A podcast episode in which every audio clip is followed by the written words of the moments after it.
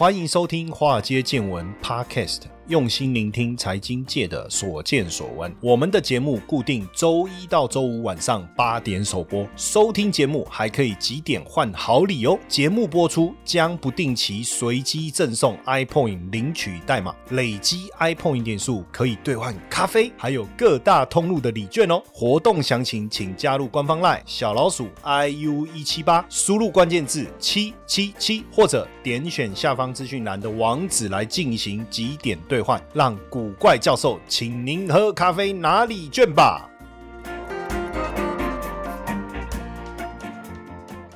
股票市场千奇百怪，见怪不怪。大家好，我是古怪教授谢承彦。我最近刚好有空啊，很多人都说老师你怎么有空看书？其实呃也蛮难的。可是我其实对于一些比较有趣的议题啊，我我我其实还是都会买一些买书来看。可能我这个年纪的人还是喜欢看实体书吧。哦，实体书。那书翻的时候，你看听一下声音。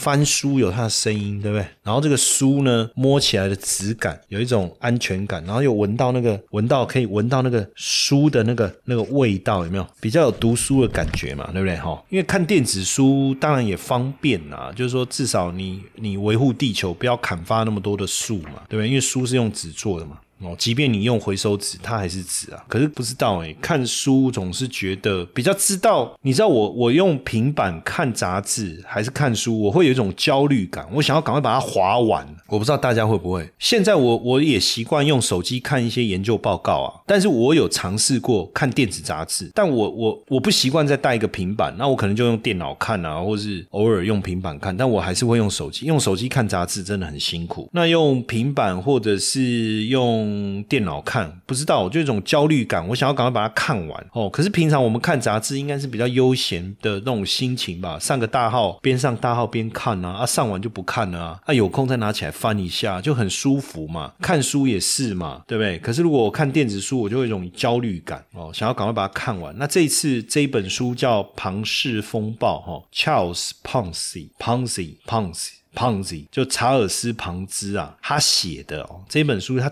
本人写的哈，然后那个书名原本的书名就是《The Rise of Mr. Ponzi》，然后呢，中文是《永不根绝的投机狂热庞氏骗局的始祖查尔斯·庞兹回忆录》。所以你看，只要你在一个领域名声够大，你看庞氏骗局就是诈骗集团。对不对？但是只要你够辉煌，你也是可以出一本回忆录了，是这样吗？然后说每隔一阵子，庞氏骗局就有不同的骗法嘛，对不对？连巴菲特过去都损失百亿，马多夫对冲基金非法传销各种吸金诈骗的真正起源，对不对？看庞兹就是庞氏庞氏啊，庞氏骗局这个庞兹他如何编织美梦，吸引往后亿万人上钩。这本书我是真的觉得蛮值得一看的哦。为什么？因为当然。庞氏骗局，我们都知道。等一下我也会很很简单的讲一下哈。那这这个是这个他的。自白哈，就是中文的翻译嘛。那时候二十世纪遍地黄金的美国出现了这位传奇金融家。哎，说真的哦，你不要觉得他是一个骗子哦，他真的是一个身无从身无分文到一夜暴富哦。他也买了银行哦，也可以干预到这个波兰的债券哦。他也去竞标这个国家的船队哦，所以算是他是一个意大利人哦。所以之前甚至连这个美国总统大选的候选人也想沾他的光哦。所以现在。事后看，当然讲庞氏骗局，可是，在当时确实，他也也真的创造了一个历史哦，然后让大家都有梦可以做，超额报酬，四十天、四十五天，五十五十趴，哎，很猛哦，哦，对不对？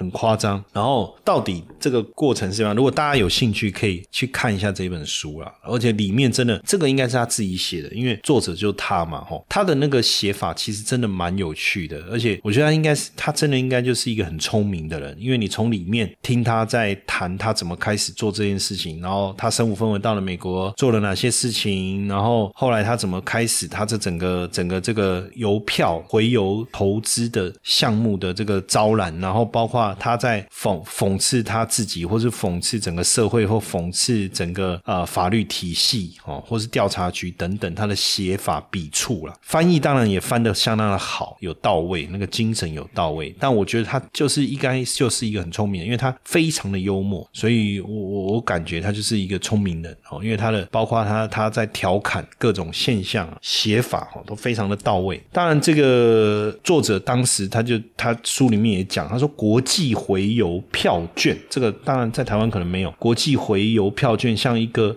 熟透的苹果从天而降，他一伸手就可以摸到，吃起来甘甜美味。然后大家会觉得说是不是有瑕疵？他也觉得也发现没有啊。那既然没有，为什么不吃呢？对不对？他说如果连这样都不吃，那他大概不是人。然后就很很多这种很有趣的对话。然后他从这个回邮券发现，他买了这个回邮券，国外发行的、西班牙发行的，甚至各个国家都有发行。他把它买了以后，在美国的邮局去兑换，他就可以有十趴的利润。那他发现说。比较弱势的货币，像意大利的里拉，它的获利的空间就更大了哈。那当然，整个过程他自己也做了一个结论，他说：呃，当然就是违反道德，但是没有违法哈。他说这个交易不太道德，就他这一个回邮券的套利，利用这中间的一个漏洞哈，去去套利，那不违法，但违反道德。他就说，那反正他对道德是麻木的，他也没在乎道德哦，因为他的唯一目标就是万能的美元哦。他说，只要你有。钱你也不会因为不道德而被批评哦，这个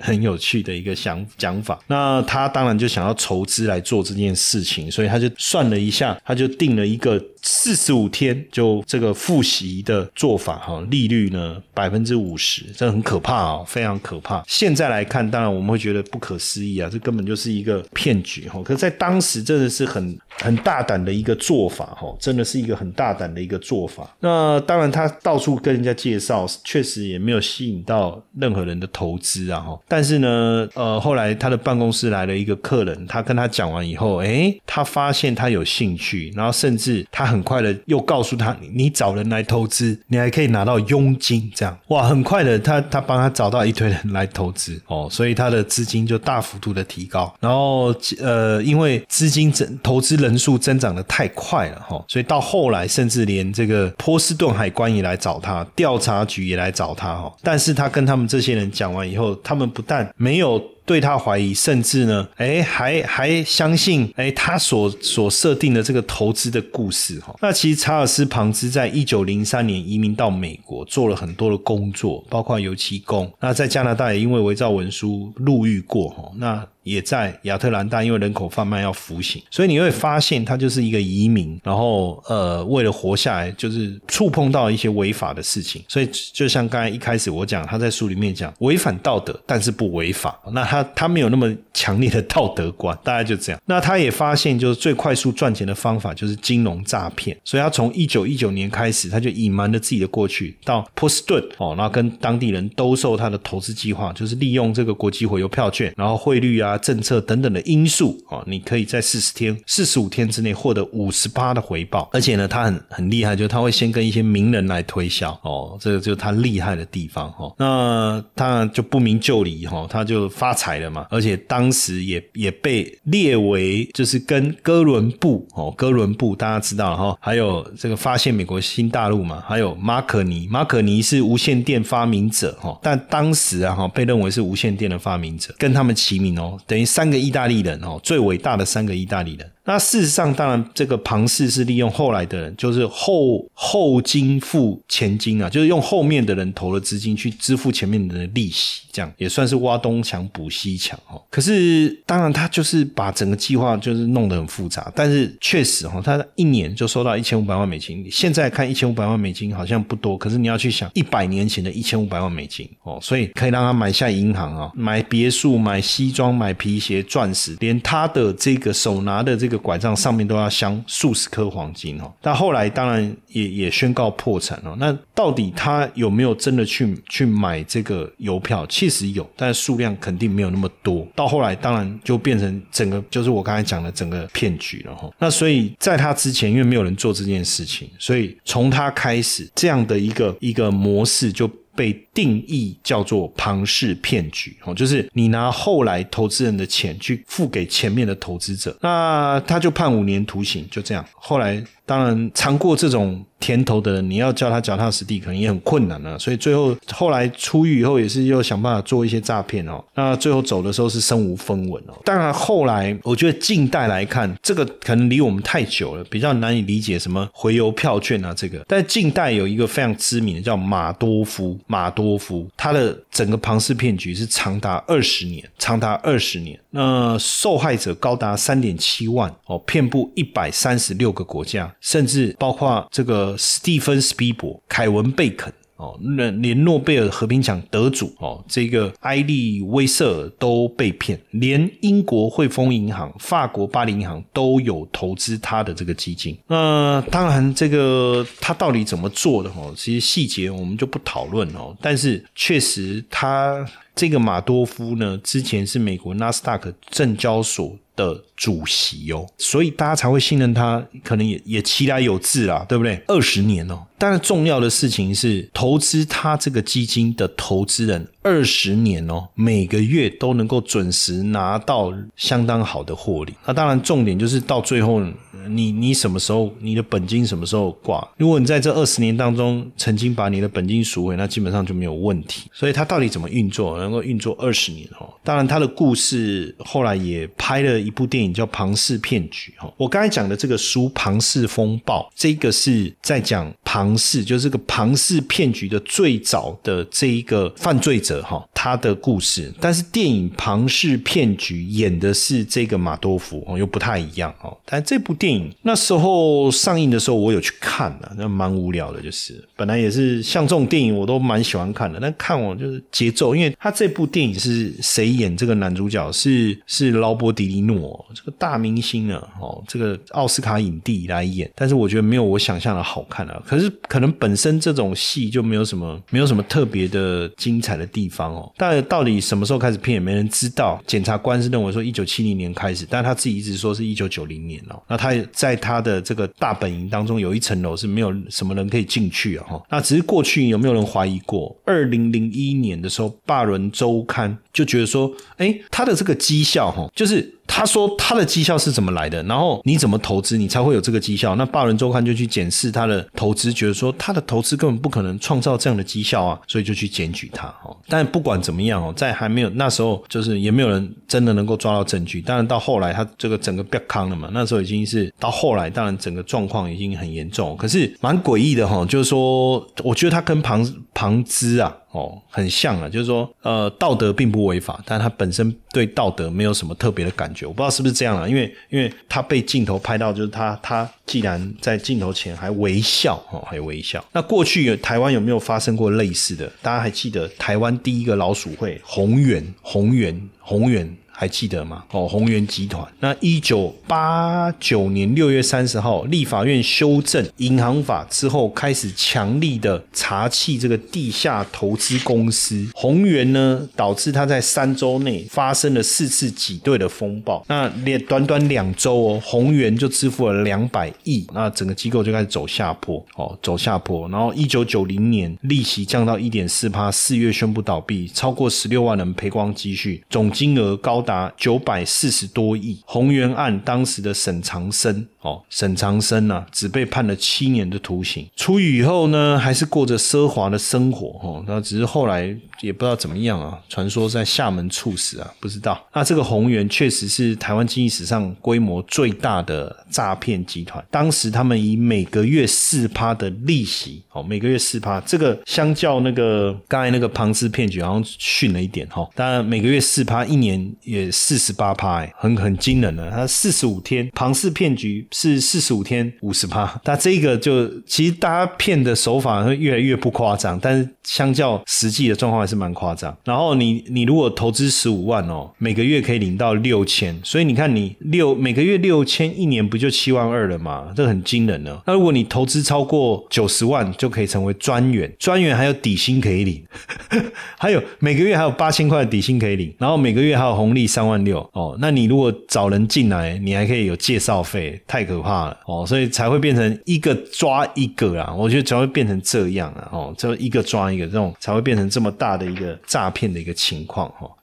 Hello，你知道吗？不用装矿机，不用大资金，也可以累积你自己的加密资产哦。币走族加密货币投资组，我们将在这场免费课程中和你分享如何运用云端算力来累积属于你自己的加密资产。立刻加入官方 LINE 小老鼠 iu 一七八，输入关键字 bcw，立刻取得这场免费课程的资讯吧。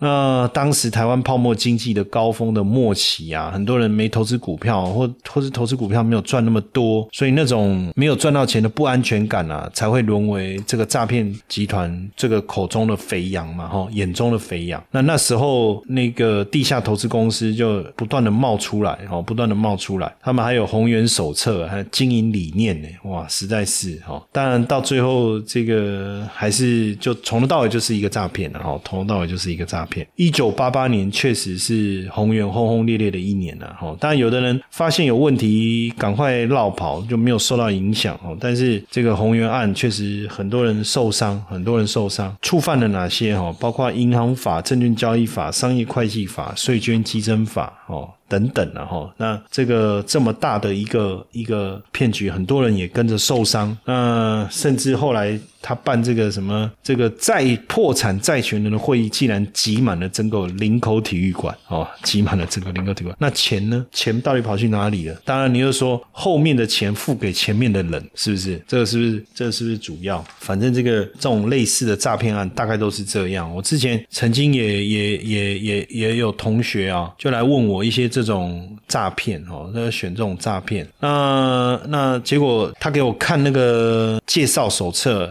我就发现说这个报酬率太高了。我觉得已经就是你如果是投资基金哦，报酬率高，我觉得这也没什么，对不对？但是他保证的报酬率很高，甚至你介绍人投资还能分分红。这个问题就比较大哈。那呃，最近其实也有一些这个，另外也有一些这种艺术的诈骗哈，艺术的诈骗，这个也是匪夷所思的哈。如果我们要讲最近二十年哦，最知名的艺术的诈骗案哦，应该是纽约诺德勒画廊的诈骗哦。骗了一亿美金哦，而且这个整个长达二十年。那因为诺德勒画廊是一八四六年就成立，纽约第一家画廊哦，它的名声啊、信用都非常非常的好。那但是诈骗的画作就数十件了哦，影响层面非常非常的大哦。这个之前有拍过类似的电影，就是说他这个画作收藏的画，他就复制了，然后音频就就就去卖，然后是到后来才才才爆发，他把音频当成真真品来卖。卖可能这个画的这个技巧也太高了了哦，所以整个事件大家也是吓一跳。但我之前也曾经呃遇过一种基金，就是他说他们专门在搞那个画，就投资那个画。那因为他说画很稀有嘛。那所以每隔一段时间就会增值。那这个画有专门在评鉴的平台，他们自然就能够告诉你这个画目前增值了多少哦。然后一般来讲，画就是稳定的增值是有的。那所以他就能够从从中去分配那种分配出那个那个很好的这个利润哦。那所以，但实际上很多骗局哦，也也确实像这个之前《金周刊》有报一个叫陈玉峰啊，也是专门做艺术品诈骗的哈。那常常这个结识了这些知名的企业家，然后呢，就开出一些艺术品的这个，反正简单讲是假画了哈，这种也蛮多的。所以其实艺术品投资这种真真假假不容易哦。不过我最近为什么要特别谈这个艺术品投资的诈骗哦？是因为大家知道说现在这个通货膨胀啊，然后所以大家在投资上，股票市场的一直跌哦，对有钱人来讲，他觉得这个投资就不吸引人哦，就开始转去投资手表啦，哦，还有这个包括这个呃威士忌酒啦、红酒啦，哦，甚至这个连过去这个呃玛丽莲梦露哦帮美国总统这个唱国歌的那一套礼服。哦，都都有人收藏拍卖这样。所以到底这种艺术品到底能不能投资哈？其实我我我我个人是觉得，像我前一段时间还在想说，诶，股票投资投资到一段时间，开始想要接触一些不一样的另类投资。什么叫另类投资？比如说投资黄金，应该也是算一种另类投资的哈。另类投资不是怪的意思，因为它是英文里面 alternative，就是其实在避险基金里面呢，就有一种投资方式叫 alternative investment。哦，那我们中文怎么翻？就是 alternative，就是另一个选择嘛，对不对？另一个选择，所以后来就就大家就不知道，我也不知道为什么，就就翻另类投资啊。吼，那另类投资像艺术品投资到底有没有？确实是有的，有基金专门去投资艺术品的投艺术品，就画作，就是说我们集结一笔钱，然后我们去买去投这个画，这个画呢，隔了几年以后，它画作。呃，好的画作就会价格就会上涨嘛。那你要去查这个画作也不难，因为苏富比他们都会出每年针对这个特殊的画，他们会去去去做一个这个价格的鉴定。但是你不是苏富比上面画册上会看到的画，那你要怎么去鉴定？那就要透过一些专业人士去去做鉴定嘛。可是鉴定以后，你像苏富比，它有个拍卖场，那如果你你没你不走拍卖场的话，你那个画要流去哪里？这个其实也很困难。那所以像这一类的基金，他就比较希望大家去做长期的投资哦，长期的投资。那除了艺术品以外，像高尔夫球证也是一种另类投资啊。哦，那那问题就是说，高尔夫球证的价格怎么定？怎么定？你你花了一百万买了一张球证，那什么时候它会变一百一变一百二？谁决定？那如果变一百一变一百二，谁会买？我要怎么转手？流动性的问题。所以很多这种投资是存在的，但是它的操作细节就相对比较难。或古董也是一种另类投资，也有这种基金。那你说像有了 NFT 以后，有人专门去投资球员卡 NBA 的啦，这个美式棒那个美美美美呃美美国职业大联盟的，对不对？这这种或者或是那个美式足球的这种，其实呃也是一种另类投资哦。那像。呃，有人专门投资 LV 包哦，像这过去一段时间，因为通膨的关系，然后物价持续的上涨，哎，LV V 包也在调整它的价格哦，然后或者是红酒、葡萄酒这种投资，像我前几天上一个节目，然后另外一个来宾就那他就说，刚好我们聊到这个另类投资，他就说他很多年前买了一支葡萄酒哦，他说大概五千多块钱这样，然后呢隔放了几年我忘了，他爸讲七年还是十年。嗯，然后他说，他说那个呃，刚好朋友来就请客招待，他就把那个酒要。开来喝，这样你知道，因为他本来就在收藏，所以他就上网查了一下，哇，不得了！他说那已经变好几万了那一只，哇！我说好几万你也照开，他说照开啊，就照喝啊，呃，那所以这种这种投资有时候也蛮惊人的，对不对？然后再来就是这个这个，比如说威士忌酒的投资哦，威士忌酒的投资，那这威士忌酒的投资呢，其实我最近也看了一些讯息，哎，也蛮吓人的，哇，每年它也有一定的涨幅哦，包括劳力士表。哦，劳力士表这种情况也是，所以其实也不尽然呐。投资就是一定要傻傻的，就是做这个股票啊、基金啊、ETF 啊。有时候一些另类的投资，哦，我觉得有时候也是蛮好的一个一个投资的一个管道了。只是说这种另类投资，毕竟专家大家比较不懂。哦，那就有有比较容易有可能形成骗局，所以如果大家做这种投资的话，可能也要多方面的去评估啦。哦，多方面的去评估就会比较好。当然，如果真的能够有一个好的一个成果，我觉得也也也也是一种投资方式啊。哦，像我看很多人也在买那个威士忌酒，然后就放着，然后投资等它增值。哎，这我觉得也不错啊。像有人买那个珠宝。买买钻石，买宝石，哦，我那时候也也也买了几本书来研究，但我觉得哇，这个隔行如隔山呐，哦，因为这种这种珠宝钻石的分辨其实很困难，真真假假，所以如果你买到一个假的，那根本就就不是投资的嘛，那怎么分辨呢？我觉得困难，所以我我觉得说，如果我们要做另类投资，我们我们选择分辨真假门槛比较低的，那就比较不容易被骗了嘛，对不对？哦，就比较不容易。比如酒，你说假酒，我觉得难度就比较高，对不对？但是你说画作啊，真画假画，哎，真的画还能能让你买到？有时候想一想，应该也没有那么容易吧，对不对？古董，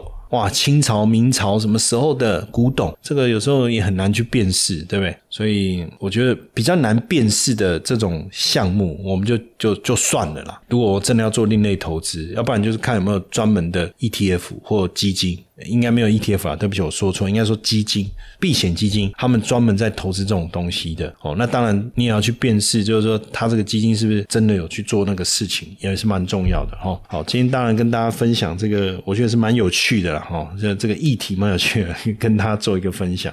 嗨，各位华尔街见闻粉丝，大家好。如果你尝试过许多方法，做了许多研究，但依然没有办法摆脱赚赚赔赔的困境，我特别准备了一堂六十分钟免费。的限时试听课程，我将在课程中告诉你如何在三个月内透过投资稳定获利的五个秘密。秘密一：如何提高投资胜率，不用再担心股市涨跌。秘密二：如何摆脱盯盘交易，克服人性弱点。秘密三：当股市崩盘时，如何扩大获利。秘密四：如何从零开始建立完整的交易系统。秘密五：如何循序渐进，学会透过投资稳定获利。赶快点击下方说明栏网址观看影片，或者加入官方 LINE 小老鼠。iu 一七八，输入八八八，登记索取这堂免费的限时试听线上课程哦。